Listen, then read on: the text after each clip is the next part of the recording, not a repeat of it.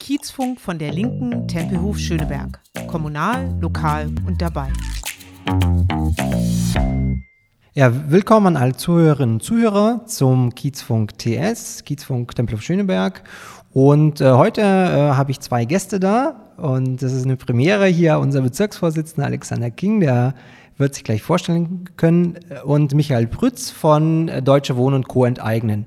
Und das ist das Thema, worüber wir sprechen wollen. Und um da einzusteigen, äh, würde ich dich einfach, äh, Michael, fragen, ähm, dass du dich vorstellst und erstmal sagst, was Deutsche Wohnen und Co. enteignen eigentlich ist. Ja, erstmal vielen Dank für die Einladung. Äh, also Michael Prütz, ich bin einer der sechs, acht, sechs bis acht ehrenamtlichen Sprecherinnen und Sprecher, die wir in der Kampagne haben, die uns nach außen vertreten, Fernsehen auftreten, äh, Interviews geben und äh, jetzt zum Beispiel hier sitzen.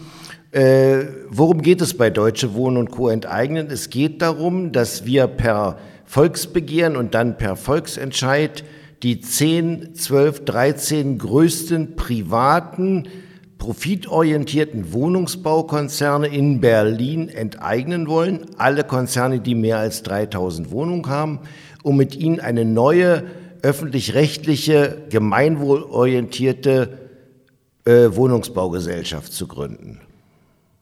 Okay, Alexander, also jetzt kannst du dich auch nochmal vorstellen und an dich eben auch die Frage geleitet, äh, warum ist das eben auch in Tempelhof Schöneberg wichtig, was Michael hier vorgestellt hat mit Deutsche Wohnen und Co. enteignen?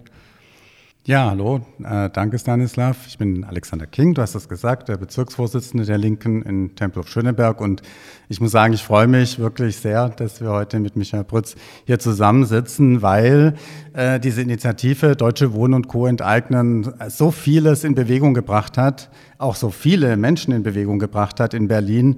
Und äh, das ganze Thema Mieten und auch äh, ja, profitorientierte Konzerne und die ganze dass der ganze Anstieg von äh, Mieten, Wohnungsknappheit und so weiter wirklich nochmal zum ganz prominenten Thema gemacht hat. Und man muss ja sehen, äh, was war der Ausgangspunkt? Also die Initiative hat sich ja, glaube ich, so 2018, 19 äh, gebildet.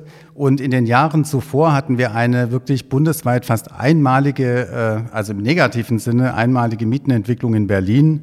Wir hatten eine äh, Durchschnittsangebotsmiete von 11 Euro 2018, doppelt so viel wie zwölf Jahre zuvor und eine Steigerung äh, der äh, Bestandsmieten um 21 Prozent innerhalb von fünf Jahren bis 2019. Und äh, wenn man das jetzt mal vergleicht mit der Entwicklung der Haushaltseinkommen, die sich im gleichen Zeitraum nur um 11 Prozent erhöht haben, haben wir dann beide Probleme doch schon sehr deutlich sichtbar. Nämlich zum einen, dass Leute, gerade Familien, überhaupt keine Chance mehr haben, bezahlbaren Wohnraum zu finden. Und auf der anderen Seite aber auch genauso schlimm, Leute, die schon eine Wohnung haben, immer größere Teile ihres Haushaltseinkommens für die Miete äh, ausgeben müssen und das zum Teil auch einfach nicht mehr konnten. Und deswegen war das 2018, 19 genau die richtige Idee, zu sagen, äh, wir müssen hier eine große mietenpolitische Kampagne starten. Warum richtet die sich gegen die Konzerne? Weil die Konzerne, die großen Konzerne, die hier Zehntausende von Wohnungen halten in Berlin, natürlich auch die größten Preistreiber sind. Das ist ja klar, weil die äh, die nehmen ja nicht nur die Mieten ein, sondern die wollen natürlich, dass die Mieter auch gleichzeitig noch für die Rendite mitbezahlen. Also bei Deutsche Wohnen zum Beispiel hat man errechnet, dass 170 Euro jeder Miete im Durchschnitt monatlich nur an die Gewinnausschüttung an die Aktionäre gehen. Und das, äh, finde ich, ist auf jeden Fall Grund genug, gerade für die Linke, äh, sich dieser Kampagne anzuschließen. Und genau das haben wir getan. Okay, du hast ja schon ein paar Sachen äh, vorweggenommen. Wir werden jetzt im Detail darauf zurückkommen, aber ich möchte nochmal auf die Frage äh, dir nochmal stellen, Alex, oder vielleicht hast du auch ein paar Zahlen oder Situationen im, äh, im Kopf, Michael. Wie ist denn die Situation in Tempelhof Schöneberg? Das ist natürlich für unseren Podcast nochmal wichtig zu wissen. Äh, es müssen jetzt keine konkreten Zahlen sein, aber Tempelhof Schöneberg ist ja auch ein Innenstadtbezirk und da kann ich mir vorstellen, ist die Situation auch prekär. Also Tempelhof Schöneberg, wenn ich kurz äh, anfangen darf, ist nicht nur ein Innenstadtbezirk, sondern eher ein Bezirk, der sich, äh, der sowohl Innenstadtanteile hat, als aber auch äh, außerhalb des S-Bahn-Rings. Er wohnen 60 Prozent der Bewohner unseres Bezirks. Aber natürlich ist der Druck auf die Mieten, insbesondere im Innenstadtbereich, sehr hoch. Also gerade in Schöneberg ist es extrem. Und wir haben da ganz starke, gerade in den letzten Jahren starke Gentrifizierungs-, also Verdrängungsprozesse auch in Schöneberg gesehen. Und äh, alle, die versuchen, in Schöneberg eine Wohnung zu finden oder auch einfach nur ihre Wohnung in Schöneberg zu halten. Die spüren das. Und es gibt eine starke Verdrängung eben in die, äh, sag ich mal, in die Randbereiche. Und deswegen war das auch für die Tempelhofer und Schönebergerinnen und Schöneberger ein großes Thema. Und äh, so war auch die Resonanz. Ja, zu Tempelhof Schöneberg kann ich selber nicht so äh, viel sagen, aber ich weiß, dass es in äh, Tempelhof, glaube ich, äh, Bestände der deutschen Wohnen gibt. Ähm, aber insgesamt, Alexander hat das gesagt, ist die Verdrängung in den Innenstadtbezirken gigantisch. Und wenn jemand heute eine Mietwohnung sucht, zum Beispiel in Neukölln oder Kreuzberg, 100 Quadratmeter, sind Minimum 2000 Euro kalt hinzulegen. Also das sind so die Preise, die aufgerufen werden in Gegenden, in die vor 20 Jahren äh, man noch hätte äh, dazu zahlen wollen als Hausbesitzer, damit da überhaupt jemand hinzieht. Ja, also das hat sich total verändert, das Ganze, und natürlich nicht zum Guten.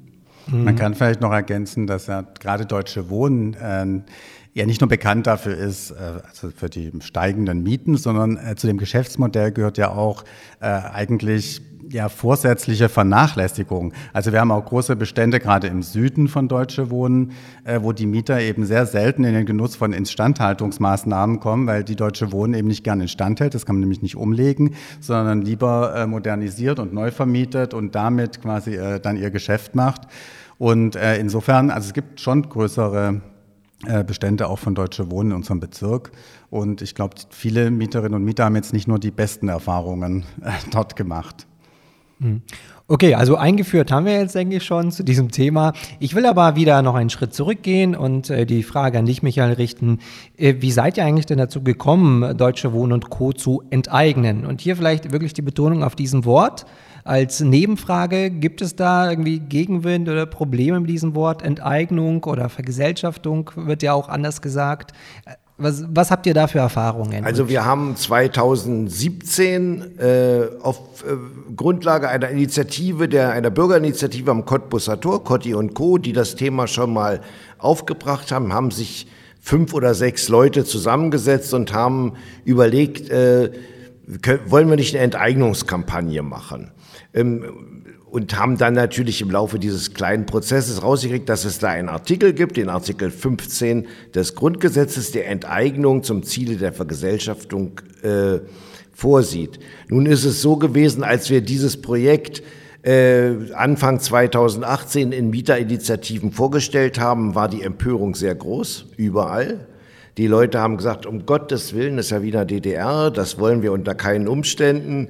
Äh, und es hat eine Weile gebraucht, weil die Verhältnisse sich selber immer weiter radikalisiert haben, bis wir eine, mm, einen Stamm von 20, 25 Leuten beisammen hatten, die das so ein bisschen vorbereitet haben. Heute sind wir 2000 Organisierte in der Kampagne. Also das war ein langer Weg, aber äh, äh, die Zähigkeit, mit der alle rangegangen sind, immer wieder Überzeugungsarbeit zu leisten, hat sich gelohnt. Äh, darüber werden wir noch später reden. Genau, das werden wir tun. Und äh, auch an dich, Alex. Ne? Ähm, also ich, wir hatten auch ein paar Folgen und das ist auch meine persönliche Erfahrung, dass äh, verbunden mit der Linken bestimmte Thematiken, ich sag mal, schwierig sind. Und äh, ne, äh, Michael hat ja gesagt, Enteignung wieder in der DDR. Da wird leider eben das auch mit der früheren linken Partei in der DDR assoziiert. Wie ist denn äh, die Erfahrung von uns Linken auf der Straße, wenn wir dafür werben? Also ich will nicht verhehlen, dass natürlich äh, der Begriff enteignen jetzt nicht bei allen Leuten gut ankommt, die man äh, in Tempelhof Schöneberg anspricht. Das stimmt. Es gibt hier auch ein sehr bürgerliches äh, Publikum und äh, die sind dann vielleicht ein bisschen hin und her gerissen. Die leiden natürlich genauso wie alle anderen äh, unter, dem, unter dem Mietendruck und unter der äh, Situation äh, mit der äh, wirklich schlechten Wohnraumversorgung in Berlin Das schon, aber es gibt natürlich gerade, also Berlin, West-Berlin ist halt auch Frontstadt gewesen und so, und da gibt es Vorbehalte. Und trotzdem muss ich sagen, haben wir eigentlich insgesamt äh, trotzdem eine gute Resonanz gehabt. Also es gab natürlich die Rückmeldungen, wir wollen nicht zurück in die DDR und so weiter, aber ähm, das, ich würde auch sagen, dass dieses Ausrufezeichen, das man dort gesetzt hat durch die, den radikalen Begriff, war auch hilfreich. Es war, es ist, ein, es ist schwierig, ich gebe es zu. Also es ist, äh, man kommt manchmal auch äh, in, in Argumentations äh, will ich jetzt nicht sagen, aber also man, man wird mit dem Begriff auch negativ konfrontiert, aber man hat, aber er fällt auf. Die Kampagne ist auf jeden Fall insgesamt äh, durchschlagend. Das muss man sagen. Und vielleicht hat auch der Name dazu beigetragen. Okay, und Michael, ähm, also wir, wir sind ja Alex von Tempelhof Schöneberg. Du hast bestimmt auch Erfahrungen äh, in den Ostbezirken, wie es da aufgenommen wird, aber trotzdem erstmal die Frage an Michael gestellt. Äh, nimmst du äh, einen Unterschied wahr zwischen Ost- und Westberlin zu diesem Wort, zu diesem bösen, bösen Wort? Nein, äh, den einzigen Unterschied, den man äh, benennen kann, ist der zwischen Innenstadt und den Außenbezirken. In den Außenbezirken ist es äh, ein bisschen schwieriger manchmal, das Sammeln von Unterschriften. Das liegt aber nicht daran, dass die Menschen gegen uns sind, sondern die Menschen sind oft äh, in den Außenbezirken, in den Hochhäusern resignierter. Äh, was äh, politische Arbeit überhaupt betrifft, das ist ja immer das beliebte Thema. Da kann man eh nichts machen. Die machen sowieso mit uns, was sie wollen und so. Da ist mehr Überzeugungsarbeit zu, äh, zu leisten, obwohl wir in den letzten Wochen gute Erfahrungen gemacht haben. Wir führen ja Haustürgespräche durch äh, unter anderem in Spandau, Marzahn-Hellersdorf, also in allen möglichen Außenbezirken. Und wenn man mit den Menschen ein bisschen länger redet, stellt man fest, dass sie durchaus interessiert sind, aber eben auch frustriert, dass sich keine Partei um sie kümmert. Ne, und das ist so ein bisschen das Problem, während in den Innenstadtbezirken äh, war die Sammelei kein großes Problem. Mhm. Und du hast ja jetzt ein Stichwort genannt, das will ich auch aufnehmen.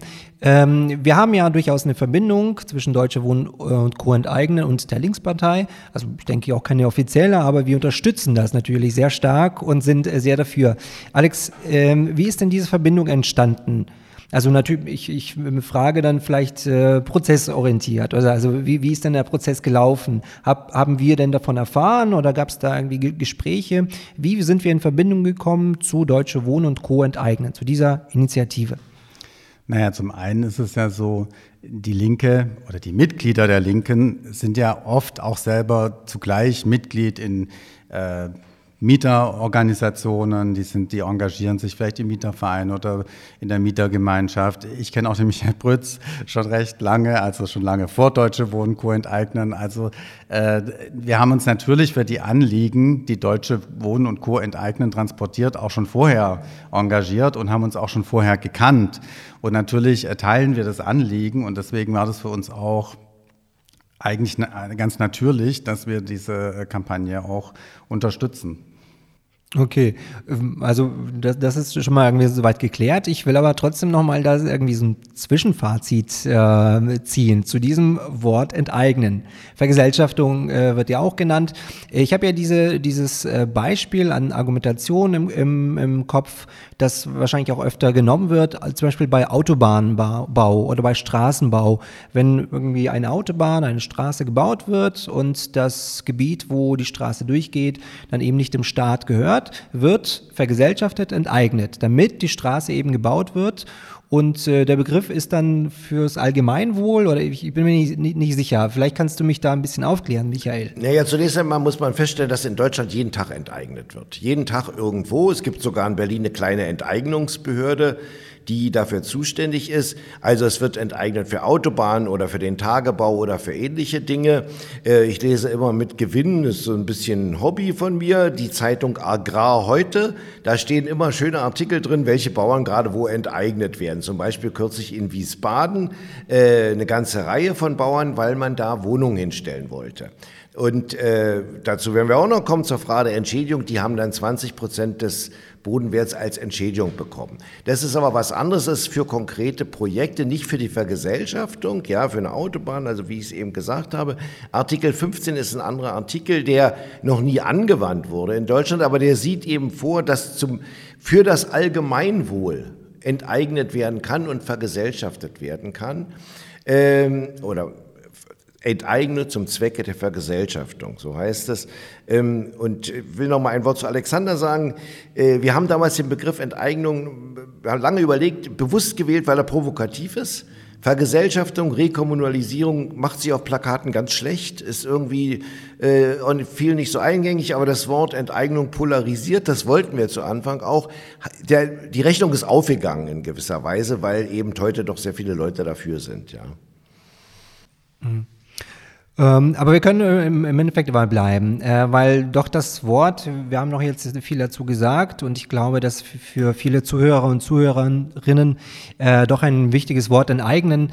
Äh, Michael, du hast es angesprochen, da werden die Konzerne entschädigt. Wie sieht das denn konkret aus? Also wie, wie das wird ja nicht einfach weggenommen. Wie sieht die Entschädigung aus? Wie hoch ist die? Ist das fair, nicht fair? Vielleicht kannst du uns da auch ein bisschen aufklären. Also die CDU äh, klebt ja im Moment Plakate ne, und denen steht, äh, die Entschädigung kostet 36 Milliarden.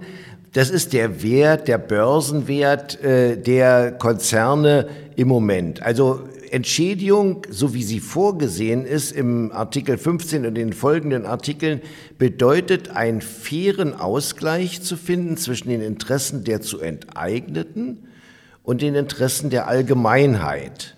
Nun ist das ja in Deutschland noch nie passiert. Es gibt aber natürlich äh, in den 40er und 50er Jahren eine interessante Debatte zu dem Thema. Da hat die CDU nämlich Anfang der 50er Jahre bei der Frage der Entschädigung gesagt, eigentlich hat so ein CDU, wichtiger CDU-Mann damals gesagt, eigentlich könnten wir denen auch eine D-Mark zahlen.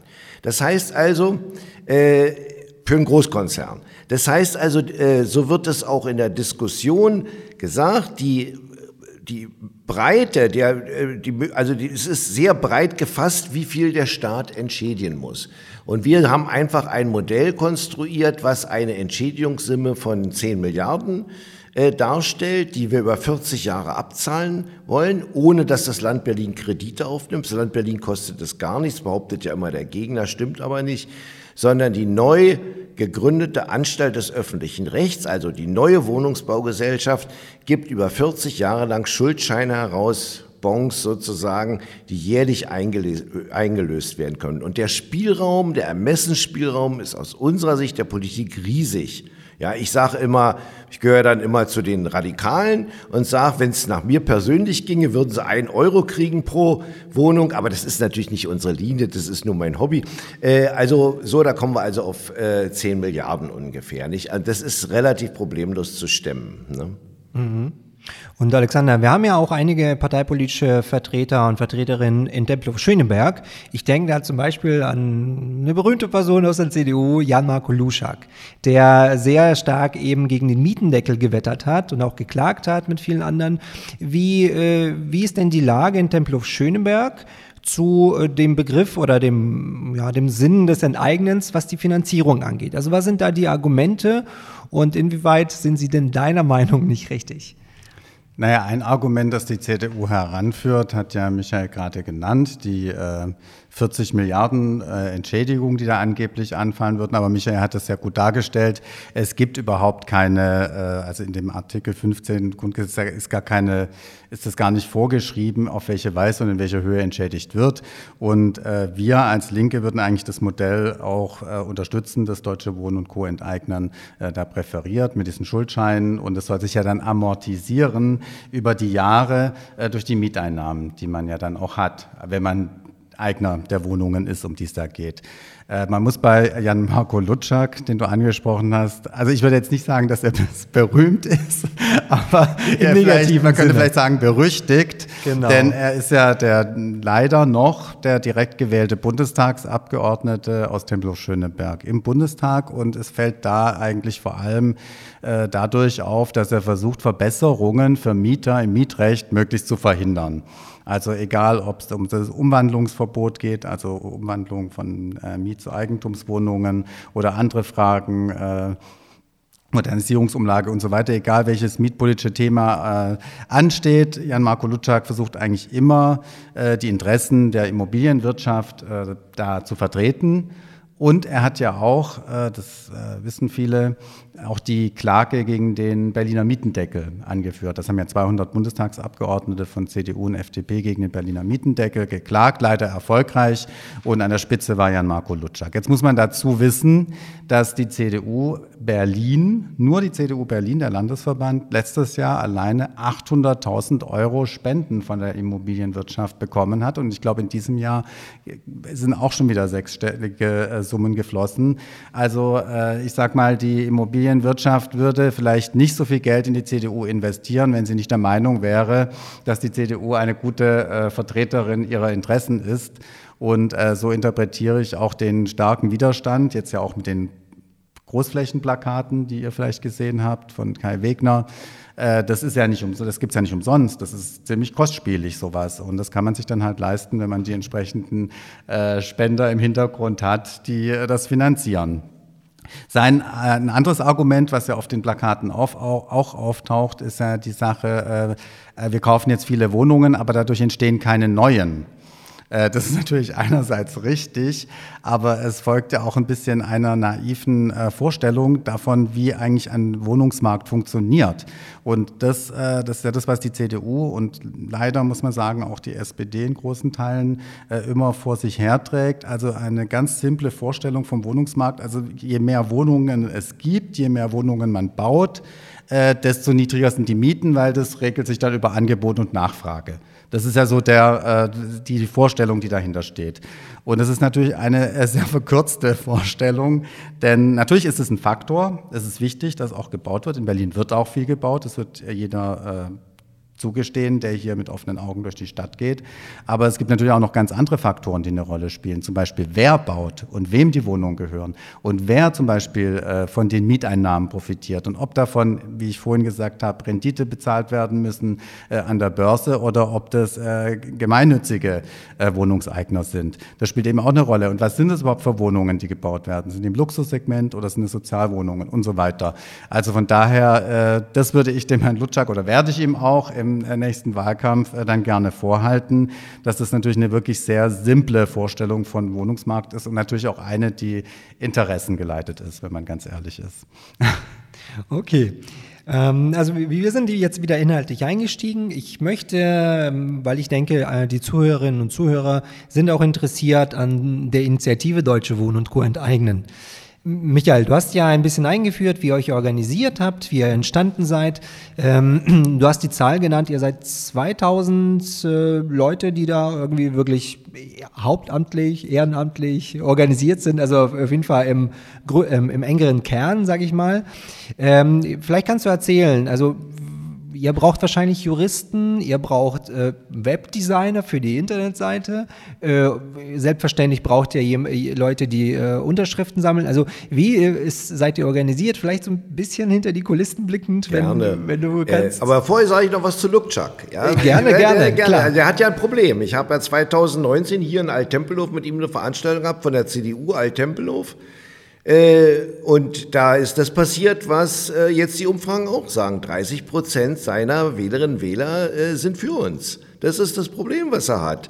Ja, und da war es eben so, dass die Mitgliederversammlung, dass viele gesagt haben, es ist doch kein Sozialstaat hier mehr, hier regiert doch nur noch das Finanzkapital und so weiter. Der Krater, er hat die Mehrheit gehabt am Schluss, aber er hatte schon viele Gegenstimmen aus den eigenen Reihen. Das macht ihn natürlich Kummer. Ne? So, jetzt zur Frage, wie wir organisiert sind. Ja, also zunächst einmal waren wir im Herbst 2020 150. Jetzt sind wir 2000. Ja, du musst dir vorstellen, du hast eine Firma, eine kleine Firma mit 150 Beschäftigten und die ist innerhalb von sechs oder sieben Monaten wächst auf 2000 an. Das ist natürlich gewaltig, nicht? Auch die Organisationsarbeit. Also wir arbeiten alle ehrenamtlich, alle bis auf eine 450 Euro Stelle im Organisationsbüro, die Pakete, äh, Flyer verteilt an die Leute und so weiter. Wir haben funktionale Arbeitsgruppen, zum Beispiel die AG Vergesellschaftung, da sitzen fast nur Juristen drin. AG Starthilfe, die Mieterinnen und Mietern hilft, sich selber zu organisieren. Eine Pressegruppe, die aus 50 Leuten besteht, die täglich die Presseanfragen äh, beantwortet oder Leuten zuweist äh, und äh, die auch äh, täglich äh, alle drei Social-Media-Kanäle bespielt, also Instagram, Facebook, Twitter. Auch eine gewaltige Aufgabe, jeden Tag sich was auszudenken, was man da so bringen kann. Also das sind 50 Leute. Äh, und so weiter haben wir eine Reihe von funktionalen Arbeitsgruppen. Der Schwerpunkt der Sammlung liegt jetzt auf den Kiez-Teams. Kiez-Teams sind nichts weiter außer Stadtteilgruppen die in den Großbezirken, wo wir sehr stark sind, in Neukölln oder Kreuzberg, aber auch in Schöneberg, ihr gliedert sich das nochmal unter in Postleitzahlenteams. Ja, so.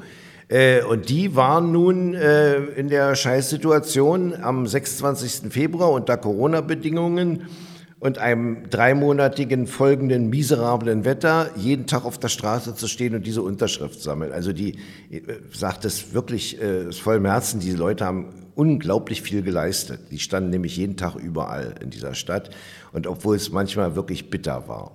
Äh, und das sind äh, insgesamt mit den Hochschulteams, die wir haben, 29 Kiez-Teams, ja, also pro Bezirk. In den Bezirken, wo wir nicht so stark sind wie in Spandau, ist es eben ein Team und äh, woanders sind es eben mehrere. Und die haben die Last getragen und die werden jetzt auch die Last des Wahlkampfs tragen müssen. Ja, also äh, Haustürgespräche, Flyer verteilen, Schulveranstaltungen bestücken, was es eben im Wahlkampf alles gibt und so.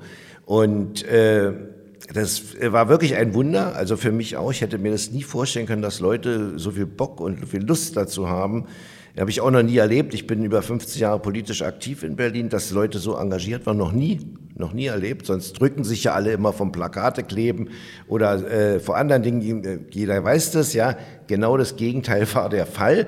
Aber das hat natürlich damit zu tun, auch ein bisschen, dass wir Sonderbedingungen hatten unter Corona-Zeiten, also Sonderrechte. Das heißt, die konnten sich auf der Straße treffen zum Sammeln, auch dabei mal ein Bier trinken und plakatieren konnten sie auch mal ein Bier trinken. Also das war auch für viele die Möglichkeit, aus der häuslichen Isolation mal rauszukommen und so. Aber äh, insgesamt super klasse und das sage ich auch mal intern, wir sind ja hier unter uns, wenig Querulanten, wenig Stänkerer, also fast keine, das hat man ja immer in politischen Parteien, in politischen Gruppen, Leute, die professionell rumstänkern äh, und alles besser wissen, das ist hier überhaupt nicht der Fall. Ja. Wir haben einen aus einem Kiez-Team rauswerfen müssen, einen Identitären, der sich eingeschlichen hatte. Das hat zehn Minuten gedauert, dann war er weg und gut ist. Okay, und Alexander, wie, wie, wie sind denn unsere Genossinnen und Genossen äh, darauf zu sprechen, wenn wir sagen, hey, lasst uns doch äh, Deutsche Wohnen und Co. enteignen, unterstützen, auch mit äh, Leuten von uns, die Unterschriften sammeln gehen. Wie wird es denn von uns aufgenommen? Äh, Im Großen und Ganzen gut. Wir hatten ähnliche, also wir haben natürlich dieselbe Ausgangsposition gehabt wie alle, äh, Corona und schlechtes Wetter. Deswegen hat es am Anfang auch eine Weile gedauert, will ich sagen, aber äh, schließlich haben wir doch dann äh, unser, ja, also das, was wir uns vorgenommen hatten, an Unterschriften beizutragen zur Gesamtsumme, äh, haben wir auch geschafft. Wir haben jetzt äh, doch ordentlich auch nochmal Unterschriften gesammelt, jetzt gerade in den letzten Wochen. Ich würde sagen, dass diese, du hast ja vorhin gesagt, äh, es gibt wenig Querulanten und es ist alles sehr, äh, ist eine sehr positive Stimmung. Und das hat natürlich was damit zu tun, es ist ein sehr konkretes, anschauliches, klar definiertes Projekt, etwas, was man zusammen durchsetzen will. Und sowas ist immer äh, motivierend. Und das hält ja auch Leute eher ab, die am liebsten äh, nur äh, diskutieren oder schwafeln oder auch stunk machen wollen oder so. Für die ist es nicht attraktiv, sondern das ist attraktiv für Leute, die was bewegen wollen, weil das hier wirklich etwas bewegt. Also wenn das klappt, wenn die Sache äh, gut ausgeht, auch dann am 26.09. mit der äh, Volksabstimmung, dann haben wir wirklich was Unglaubliches geschafft. Und allein dieses Ziel vor Augen zu haben, das ist natürlich total motivierend und äh, ganz besonders motivierend für Mitglieder der Partei Die Linke, denn äh, das ist ja was, äh, sag ich mal, das passt ja auch politisch und programmatisch sehr gut zu unserer Partei und so haben die Mitglieder das auch aufgenommen. Also es ist jetzt natürlich auch mit dem einsetzenden Wahlkampf und so, ist es in gewisser Weise auch eine Doppelbelastung dann geworden, aber wir haben ja jetzt die Unterschriftensammlung auch, äh, die ist ja jetzt auch bald zu Ende und so wie es aussieht, ist sie auch gut zu Ende gegangen. Und äh, ich würde sagen, es hat für die Mitglieder unserer Partei auch einen zusätzlichen Motivationsschub sogar gegeben, also durch diese Kampagne, weil sie eben wirklich so konkret und so fassbar ist und auf ein so großes und doch erreichbares Ziel zusteuert. Und wann hat man das schon mal? Also vielleicht darf ich das noch ergänzen, weil ich habe gar die Erfahrung gemacht in bestimmten Bezirken, dazu gehört Tempelhof Schöneberg, dass es eine sehr enge Kooperation mit den Mitgliedern der Linkspartei gibt und äh, da gibt's viele, die man ununterbrochen auf der Straße sieht. Ja, also äh, beim Sammeln, das ist schon eine super Sache. Das ist ehrlich gesagt nicht in jedem Bezirk so, in sehr vielen ist es so, aber manche hängen da ein bisschen hinterher. Aber äh, da ist jetzt keine Schimpfe und keine Schelte, aber in Schöneberg, Kreuzberg, äh, Neukölln ist das richtig vorbildlich. Also die äh, Arbeit der Linkspartei und die Kooperation mit den Kiezteams. Also das kann, kann nicht besser sein. Und das habe ich an anderer Stelle gesagt. Ich finde die Rolle der Linkspartei, und das ist keine Schleimerei, Ausgezeichnet ist ein kooperatives Verhältnis, ein bündnispartnerschaftliches Verhältnis. Äh, die mischen sich nicht in unsere Kampagne ein, obwohl immer zwei Vertreter der Linkspartei äh, teilnehmen an den äh, Plenartagungen. Mischen sie sich nicht ein, sondern es wird kooperativ ausgehandelt, was kann man machen zusammen, was kann man nicht und wie läuft es im Senat. Wir hatten da schwierige Stunden bei der Zulassung des Volksbegehrens im vor einem Jahr und da haben wir sehr gut kooperiert. Also das, da sage ich auch mal ganz deutlich Dankeschön, ja. Mhm. Ähm, okay, also äh, ich würde mal das so zusammenfassen. Ihr seid wirklich gut organisiert. Ich habe zum Beispiel auch gesehen, ihr habt eine App. Es, ihr habt äh, wirklich gute Leute an der Hand, die das äh, mit, mit, mit ganzem Herzen machen und das eben umsetzen. Und äh, ein bisschen Service in Verbindung eben mit der Organisation muss sein, also Informationsservice. Ähm, das ist ja jetzt nicht so, dass ihr das einfach so fordert. Es gibt ja, du hast die Stichworte ges gesagt, Volksbegehren, Volksentscheid, ganz bestimmte Prozesse, wie das äh, so läuft. Was sind die Prozesse? Vielleicht kannst du das nochmal erklären in Kurzfassung. Was passiert als, erste, als ersten Schritt und was passiert quasi als letzten Schritt? Also, weil wir diese Fragen auch immer wieder in äh, unserem äh, Infokanal bekommen. Zunächst einmal geht es nur um Sachen, die das Land Berlin betreffen, nicht das Bundesgebiet oder nicht Brandenburg oder sowas. Es gibt in Berlin ein dreistufiges Verfahren. Antrag, Begehren, Volksentscheid. Der Antrag muss ausgefüllt werden äh, auf ein Volksbegehren muss ausgefüllt werden von 20.000 Berlinerinnen und Berlinern, 18 Jahre alt und deutsche Staatsbürgerschaft, also keine Immigranten. Äh, äh, die können unterschreiben, weil die Stimmen sind nicht gültig. Dann kommt das Volksbegehren, dann braucht man 175.000 gültige Unterschriften. In diesem Prozess sind wir gerade. Auch wieder Deutsch 18 äh, und Berliner. Äh, und diese Phase läuft jetzt ab am nächsten Freitag, also am 26. Und dann kommt es zu einem offiziellen Volksentscheid. Dieser offizielle Volksentscheid ist deswegen äh, wichtig und interessant, weil alle Berlinerinnen und Berliner sind dann zur Wahl aufgefordert, bekommen ein Informationsheft zugeschickt, wo unsere Haltung dargestellt wird. Also 1,8 Millionen Haushalte bekommen das. Da sind wir gerade am Schreiben. Äh, der Senat darf auch ein bisschen schreiben, aber weniger als wir. Also da sind wir privilegiert. Und dann kommt es am 26. zum Volksentscheid. Und da brauchen wir, sage ich immer und jetzt überall, wenn, wenn wir von einer Wahlbeteiligung von 70 Prozent in Berlin ausgehen, das ist so realistisch, Bundestagswahlen, Abgeordnetenhauswahlen, BVV-Wahlen und Volksentscheid, sind es 1,8 Millionen Wählerinnen und Wähler und wir brauchen eine Mehrheit davon, also eine Million. Wir brauchen eine Million Stimmen. Ja, und das ist natürlich nochmal eine andere Hausnummer als das jetzt. Es ist dann ein bisschen leichter, weil man keine Unterschriften sammeln muss.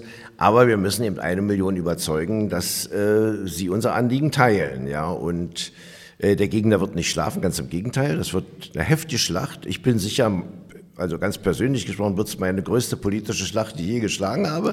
Also mit dem Gegner, ja, der ist mächtig, hat viel Geld. Also wir werden sehen, ob wir das schaffen. Ja. Wir werden sehen. Okay, und dann auch die Frage an dich gerichtet, Alex. Ich würde dich mal ansprechen als Politiker in, in dem äh, Fall. Ähm, also zumindest äh, nimmst du die Rolle hier ein bei uns. Äh, wie, wie, sind dann äh, die politischen Hindernisse? Vielleicht auch nochmal Jan Marko Luczak äh, zu erwähnen, der nicht berühmt, aber berüchtigt ist. Oder eben in, vielleicht auch in der BVV in Tempelhof Schöneberg. Also wo sind hier die Hindernisse, was vielleicht auch das, diese Prozesse angeht? Also was wird da gemacht, um das gegebenenfalls zu verhindern? Wir haben ja zum Beispiel schon Plakate erwähnt. Also was, was fällt dir da ähm, ein? Wie würdest du das politisch einordnen? Wie sieht der politische Kampf um äh, diese Thematik aus?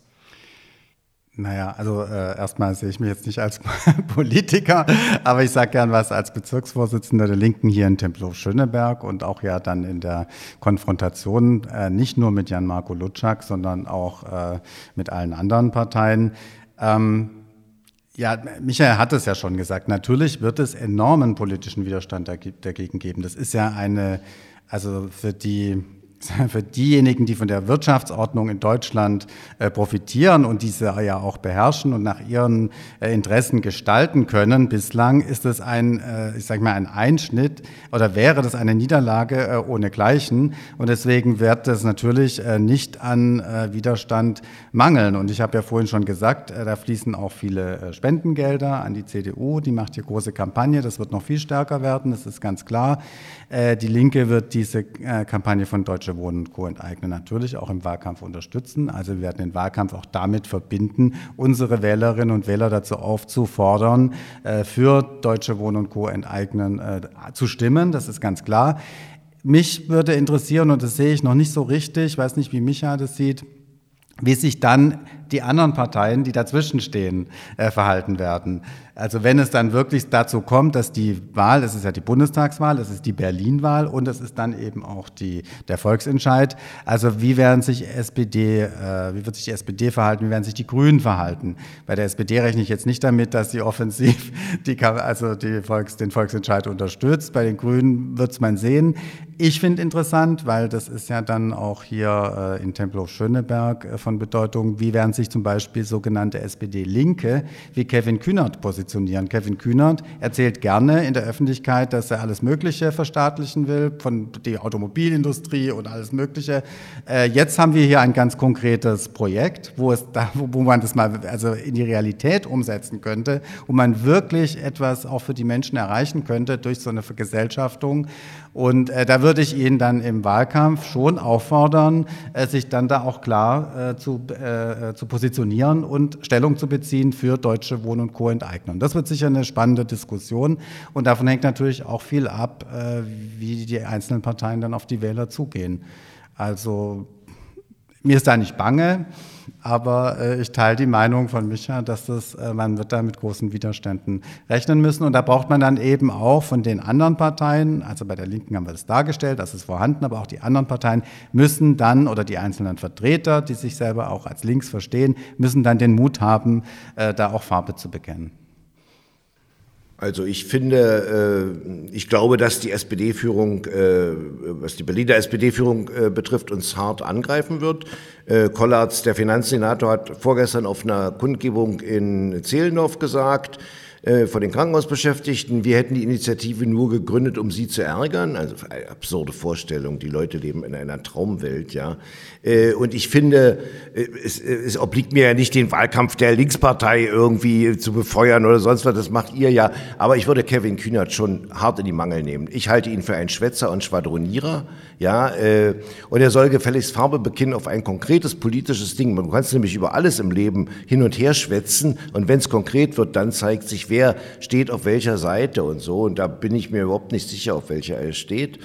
Äh, und äh, das, aber ich glaube, dass Alexander das machen wird. Und äh, so, also wir werden jedenfalls, also als Kampagne, wir werden jedenfalls ein eigenes Profil natürlich haben, ein sehr breit aufgestelltes Profil, aber wir werden äh, überall, äh, wo es sich lohnt, natürlich nicht auf jeder, bei jeder Kleinigkeit, aber äh, auf jeder Veranstaltung der SPD und äh, auch der Grünen auftreten ne? und sie einfach äh, dazu äh, zwingen, Farbe zu bekennen und einfach klar zu sagen, sind sie nun für uns oder sind sie nun gegen uns? Ich meine, die Frage steht ja konkret, ja, da kannst ja, ich weiß, ich weiß ja, wie die Grünen sind, ja, auf der einen Seite, auf der anderen Seite, irgendwie habt ihr schon recht, aber auch wieder nicht und dann müssen wir noch so viel diskutieren diskutieren. Das ist ja nicht die Frage dann mehr. Die Frage ist, stimmst du beim Volksentscheid mit Ja oder stimmst du mit Nein? Ja, also das wird eine lustige Veranstaltung, alles in allem, ja.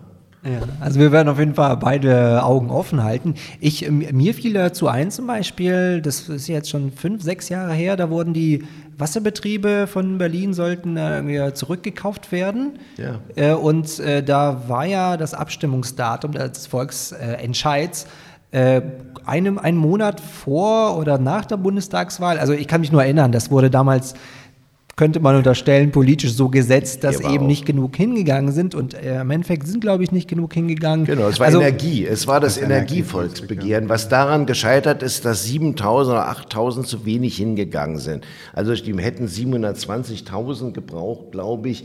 Und dann haben sie nur knapp 700 1000 äh, Teilnehmerinnen gehabt. Davon haben aber 95 Prozent für sie gestimmt. Das war ein bisschen tragisch. Das ist ja diesmal anders, weil es ja auf den Wahltag fällt, ja. Ja, genau. Also ich, das wird zumindest äh, verhindert. Äh, ihr habt es gut geplant. Mal schauen, was für mögliche Schikanen äh, kommen könnten und werden.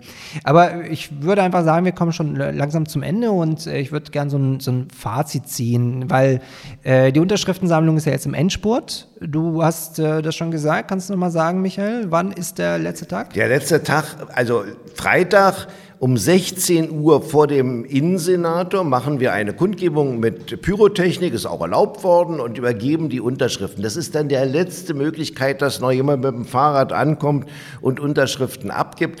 Aber natürlich lieber schon am Donnerstagabend. Da ist äh, das Organisationsbüro bei mir in der Gräfestraße 14 geöffnet bis 22 Uhr. Alle können noch die Reste äh, bringen und äh, also aber Freitag ist dann wirklich Schluss. Ne? Wir haben wirklich das Problem gehabt in der ersten Stufe, das ist schlimm, dass als die Zeit vorbei war zum Sammeln, haben wir danach in den nächsten Tagen noch 5000 Unterschriften oh. gekriegt. Und das wollen wir unbedingt vermeiden, ja. Das ist doch klar. Mhm, also du, du hast gesagt, der Freitag, um das nochmal genau zu stellen, der 25. Ist der 25. Genau, genau 25. Ja, 25. Juni. Genau, genau. Äh, und vielleicht äh, kannst du noch mal ein paar Worte mit auf den Weg geben, den Zuhörerinnen und Zuhörern, ähm, wie man das jetzt vielleicht unterstützt, äh, was du zu sagen hast, irgendwie als Schlusswort, weil wie gesagt, wir sind vom Endspurt, äh, das ist eine wichtige Sache, dass man die umsetzt. Was würdest du quasi als letztes Wort an die Zuhörerinnen und Zuhörer sagen? Also die, liebe Zuhörerinnen und Zuhörer, ja, da wo noch Listen rumliegen, ja, und das liegen viele rum. In den WG-Zimmern, in den Seniorenheimen, überall liegen diese ausgefüllten Listen rum. Gebt sie bitte ab und sammelt noch die nächsten vier, fünf Tage massiv Unterschriften. Je höher die Stimmenzahl ist, desto mehr ist der politische Effekt der ganzen Angelegenheit. Also letzten vier, fünf, sechs Tage nochmal reinhauen, das äh, wird eine gute Sache. Ich will auch sagen, ich sage die Zahlen noch nicht, aber wir sind auf extrem gutem Wege, also extrem gutem Wege. Aber jetzt können alle nochmal, auch im Bekanntenkreis, Freundeskreis, nochmal mithelfen und so, dass das nochmal alles ein Topping hat, das Ganze. Also und auch an dich die Frage stellen, Alexander. Vielleicht eben auf Tempelhof Schöneberg bezogen. Was würdest du an die Zuhörerinnen und Zuhörer, die aus Tempelhof Schöneberg, an äh, diejenigen, die sympathisieren mit der Linkspartei oder vielleicht Gegner sind, äh, was würdest du mit auf den Weg geben? Also inwieweit äh, steht jetzt die Linke dazu? Was machen wir im Endspurt und wie können wir das nochmal verstärken, dass es auch wirklich klappt zum nächsten Freitag, dem 25. Juni? Ja, die Linke Tempelhof Schöneberg hat er schon Unterschriften an deutsche, äh, nee, Quatsch, an die, an den Landesvorstand äh, abgegeben. Das haben wir gestern gemacht. Das war, äh, habe ich vorhin, glaube ich, schon gesagt. Wir haben eine, und das, was wir uns vorgenommen haben, auch äh, erreicht und noch mehr als das. Und wir werden aber trotzdem noch weiter sammeln. Äh, wir haben am Freitag, Quatsch, am Mittwoch, am Mittwoch kommt der Woche eine Kundgebung mit Sarah Wagenknecht in Lichtenrade und da hoffen wir auf sehr viel Beteiligung. Und äh, wir haben äh, unserer Rednerin aufgetragen, dass sie auch sie von der Bühne nochmal dafür werben soll. Und wir werden dann natürlich auch mit den Listen parat stehen. Und das wird dann der Mittwoch sein. Und du hast ja gerade gesagt, Donnerstag ist dann der letzte Tag. Also tags darauf können wir dann die äh, Listen nochmal euch abgeben. Äh, ja, ich kann nur allen empfehlen, die das noch nicht getan haben, die äh, Kampagne zu unterstützen, das Volksbegehren zu unterstützen. Ich glaube, Michael hat jetzt wirklich sehr viele gute Argumente dafür genannt. Äh, es ist auf jeden Fall im Sinne aller derjenigen, nicht nur derjenigen, die Mieter von Deutsche Wohnen oder von Vonovia oder anderen großen Konzernen äh, sind, sondern äh, das betrifft alle Mieterinnen und Mieter in Berlin. Da haben wir alle was davon, wenn diese Kampagne erfolgreich wird. Denn je mehr Wohnraum sich in öffentlicher Hand befindet und nicht unter der Kontrolle von profitorientierten großen Konzernen, desto besser ist es für die Entwicklung auf dem Mietenmarkt. Und äh, ja, da haben wir alle was davon. Also bitte, falls ihr es noch nicht getan habt, unterschreibt. Und ich sage den Jungen bei uns immer, den, also den 20 bis 25, 26, 27-Jährigen, sage ich immer, du bist an einer großen Sache dabei. Das wirst du nicht oft im Leben haben, so eine große Kampagne. Äh, also von daher ist das wirklich was ganz Besonderes, was wir hier, wir, Alexander, ich, wir alle hier gemeinsam betreiben. Okay, dann danke für das Schlusswort, Michael. Und danke an dich, Alexander. Tschüss. Das war der Kiezfunk von der linken Tempelhof Schöneberg. Kommunal, lokal und dabei.